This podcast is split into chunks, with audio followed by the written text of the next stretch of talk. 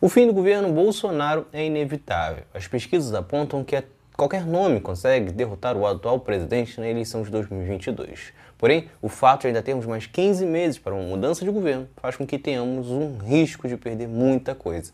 E a bola da vez é uma nova reforma trabalhista que tira férias 13º FGTS que você vai saber agora. É Pilatos lá na Bíblia quem nos diz E também faleceu por ter pescoço o infeliz autor da guilhotina de Paris foi aprovado na Câmara com grande apoio da base governista, com o PSL, DEM e PSDB votando favorável à nova reforma trabalhista. A proposta agora está no Senado e com a desculpa de sempre, de que tirando direitos vai gerar mais empregos. É a mesma desculpa que foi dada em julho de 2017, quando passaram outra reforma trabalhista durante o governo Michel Temer. A reforma entrou em vigor retirando muitos direitos em novembro de 2017. Naquela ocasião, a taxa de desemprego era de 12%, com 12 milhões e 600 mil desempregados no Brasil. Em 2019, a taxa caiu 0,1 ponto percentual, porém o número de desempregados se manteve em 12 milhões e 600 mil. Portanto, não gerou absolutamente nada, além de ter feito com que os empregos ficassem ainda mais instáveis. Tanto que a taxa de desocupação hoje é a de mais absurdas, com 14,6%, que alcança 14 milhões e 800 mil brasileiros. Portanto, retirar por retirar não gera absolutamente nada em um país sem investimentos e mergulhados na crise. Reformas como essas apenas deixam os trabalhadores ainda mais vulneráveis e trocam empregos com salários razoáveis por rendimentos baixíssimos e com zero estabilidade. Na reforma proposta pelo deputado Cristino Áureo, do PP do Rio de Janeiro, que vamos falar agora, o trabalhador perde muito mais. Isso porque a proposta cria uma nova forma de contratação, chamada de Programa de Prestação de Serviço Voluntário, algo que poderia ser chamado de serviço análogo à escravidão tranquilamente, pois neste regime o trabalhador pode ser contratado sem salário, férias, 13º e FGTS. Quem contratasse poderia simplesmente bancar o vale transporte. E esta contratação, que é específica para jovens entre 18 a 29 anos, pode durar 18 meses. A reforma permite também a contratação sem carteira e sem direitos trabalhistas e previdenciários, algo que próximo da carteira verde amarela prometida por Bolsonaro.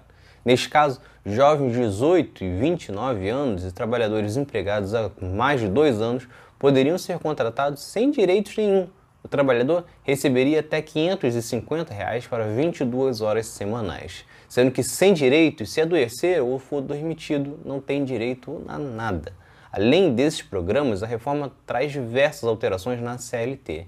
Em uma delas, altera a jornada máxima de trabalhadores de minas em subsolos de 6 para 12 horas. Já um ponto ainda mais preocupante é na fiscalização, sem multa, inclusive para escravagistas. Isso porque o texto altera a lei permitindo que a primeira visita dos auditores seja apenas para uma orientação.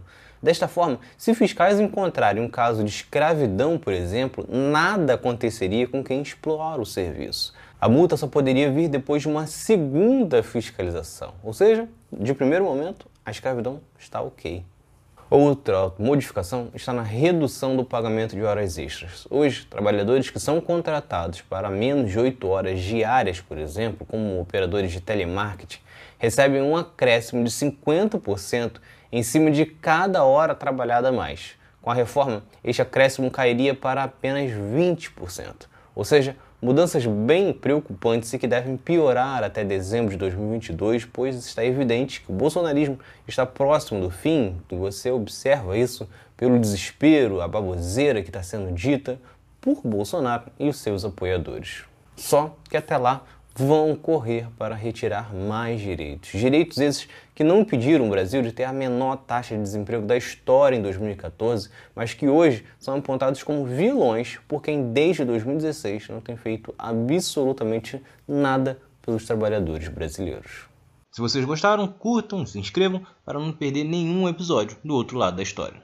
Acompanhe a gente também nas redes sociais, estamos no Instagram, no Twitter, no Facebook, além do nosso podcast que está espalhado por todas as plataformas de áudio. Ah, e todas as fontes utilizadas neste episódio estão no nosso site, outroladodahistoria.com.